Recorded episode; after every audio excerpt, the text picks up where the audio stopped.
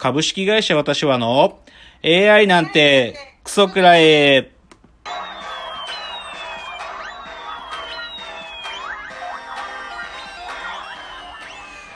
群馬が生んだ怪談時、株式会社私は社長の竹之内です。この番組は大喜利 AI を開発する株式会社私は社長の竹之内が AI のことなんかお構いなしに大好きなサブカルチャーについてサブカルリテラシーの低い社員に丁寧にレクチャー。言い換えれば無理やり話し相手になってもらう番組です。ということで今日は第59回の放送ですけれどもちょっとですね、まあ、あの、世の中が、えー、まあ、緊急事態宣言ということで、あの、今日は初めて、あの、リモートでの収あの収録ということをちょっとチャレンジしておりますが、まあ、ということで、箕浦さんとは、あの、PC、パソコン越しにという感じで、でもなんかね、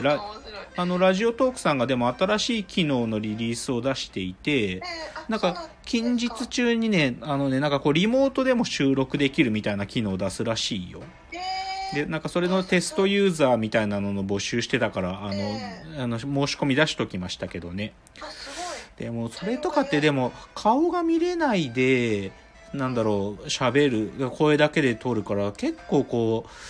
う、なんていうかね、お互いがこう、いい、なんかどうなるのかな、いひょひょわかんないけど、まだ機能がまだどうなってるのかわかんないけど、なんか映像も一緒にと、映像というか、お互いの顔が確認できながらの機能だと、よりやりやすいんじゃねえかなと思いますけどね。あー確かに確かうに、ん、まあでもまあその辺はね、まあ徐々に改善されていくでしょうということで、まああのーリモートでの収録ですが内容はいつもと同じでお送りします。では、今週のラジオエンタメライフのお話から。はいえっとですね、まず今日はね、ぜひ紹介したいのが、グレートレースって番組知ってます？いや知らないです。あのね、NHK でやってるね、あの、これも前、あの、定期で放送してる番組なんだけど、世界中の、いわゆるトレイルランニング？トレイルランってもうマラソンよりもずっと長い距離だとか山の中走ったりするような、そういうまあ、あとウルトラマラソンとか砂漠の中走ったりとか、そういう世界中のもうとんでもないレース、人の人力で走る、そういうレースをまあ、一個一個取り上げていくっていう番組で、まあ僕好きなのよ、この番組。で、こそれでね、この番組はこの前ね、とんでもないレースを紹介してて、えそれが何かっつうと、風の大地で悪魔が囁く、極寒イギリス不眠不休の420キロというね、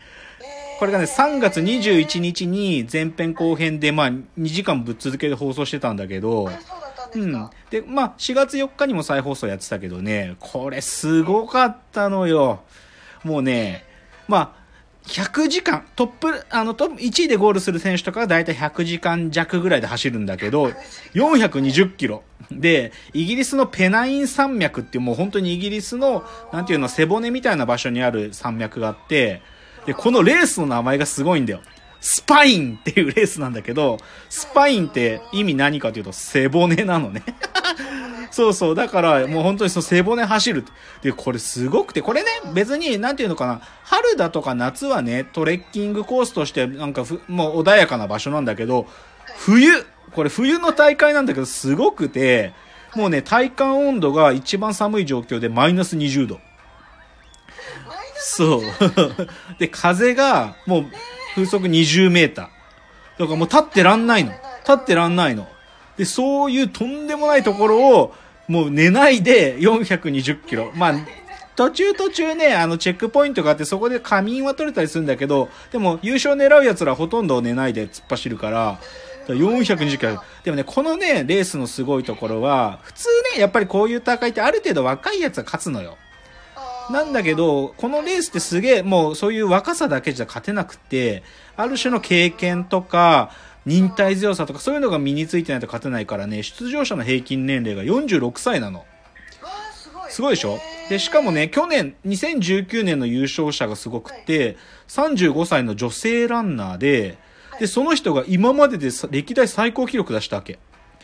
で、で、なそのチェックポイントで、しかもね、この人、あの、子育て中だから、娘さんをチェックポイントで授乳させながら優勝したってすごいレースで、そう。それをね、あの、今年ちょっとやってて、だから今年も女性の出場者多かったけど、まあ優勝したやつはね、なんかイギリスのね、元軍隊のやつだったけどね。うん、でもすっげえ面白かった、これ。もうマジ飛ばされそうになったりとか、でもやっぱ心が途中で折れちゃうわけ。もうダメだっつって。だから悪魔のささやきっていうのは本当にその弱い心が、もうね、なんかもう、もうここで諦めたらいいんじゃないかっつって。だからね、半分ぐらいリタイアしちゃうの。きつすぎて。っていうのが、まあ、痺れて、まあ、ちょっと外に出れない時世で、少しそういうちょっとなんか、でもまあ、こういう大会があるなと思って、だから僕ちょっと今ね、ダイエットのためにですね、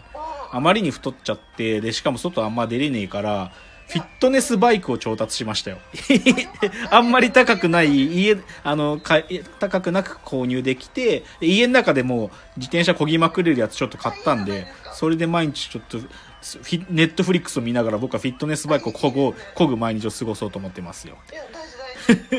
っていうのが一つ目ですと。で、二つ目。これがですね、ちょっと当たる、もう、し4月、結局でも4月だから、ラジオも新しい番組がスタートしていて、でまあ、僕が好きな女優さんたちがですね、ことごとく TBS ラジオで番組を始めてくれて、まず、あの、松岡真優さん。久しぶりもうね、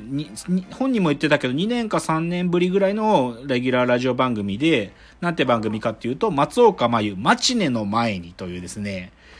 日曜日の12時から12時半まで。あの、この前第1回放送されてて、で、さすが伊集院光が後継指名をしたあの、女優だなっていうだけあって、もう一人でずっとフリートーク、すごかった。面白い。だからこれ毎週聞こうと思う。で、あとね、その次の時間、日曜日の12時半から13時までの時間に、新米記者、松本穂香ですっていう謎の番組がちょって、だけどやっぱり松本穂香さんはそんなにやっぱり達者じゃないから、こっちはね、もういきなり初回でゲストいきなり登場。そのゲストが伊藤沙莉さん。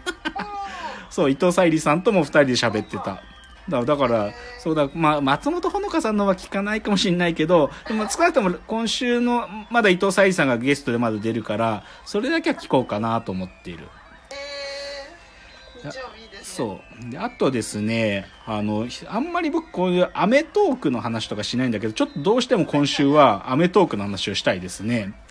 まあ先週のアメトークが、あのーどういうくくりだったかというと、実はみちょぱすごいぞ芸人というですね、そういうのだったわけ。で、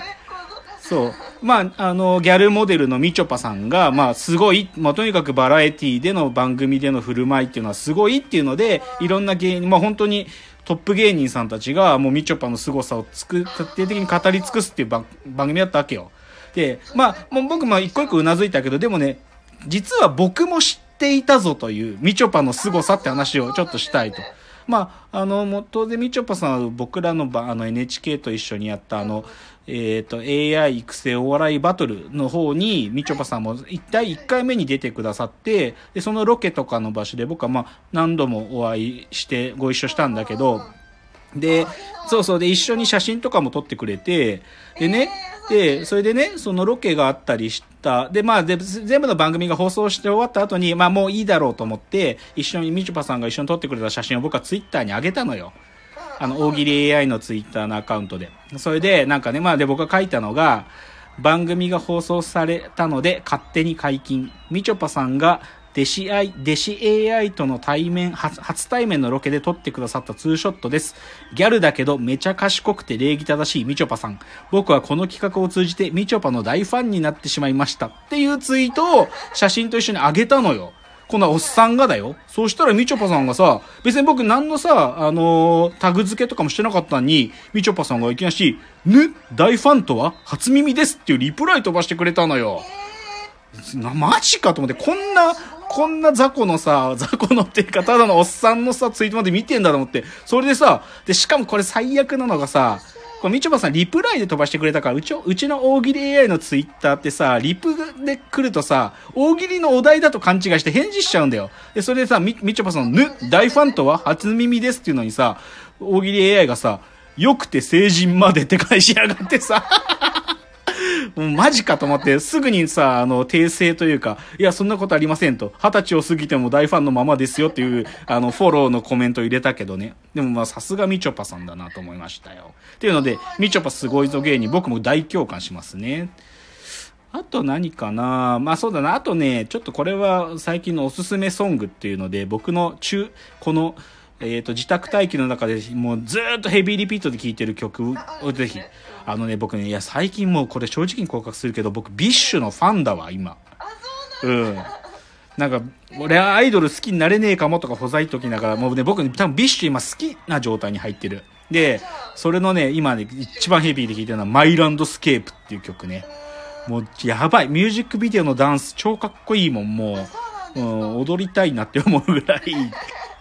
それがちょっとヘビーで聞いて、まあ、これ正直告白します。ということで、じゃあ、今週のラジオエンタメライフでした。じゃあ、オープニング最後はですね、今日の格言を言って終わりたいと思います。今日の格言。V シネマ日本統一。過去全34作品が大ヒットの予感。というですね。これね、これぜひね、あの YouTube で違法アップロード聞いてほしいんだけど、有吉さんのラジオで、今ね、このね、V シネのね、日本統一っていうね、え、V シネマがね、大流行してんの。もうね、あのもう、オールスターキャストなんだよ。あの、原田龍二さんのお兄さんだとか、あとあの、相川翔さんとか、竹内力さんとか、あ、竹内力さんいないや。でも、小沢誠二さん、小沢、あ、小沢仁さんか。小沢仁さんとか、もうね、あもう、梅宮達夫さんも亡くなる前出てんのかな。でもね、これがね、もう全34話まで、わ、34話っていうか、34作品あるから、もうこれね、家にいる間ずっと見てられますよ。もう超やばいよ、この日本統一っていう V シネは。っていうので、今日の格言でした。では、次のチャプターに行きたいと思います。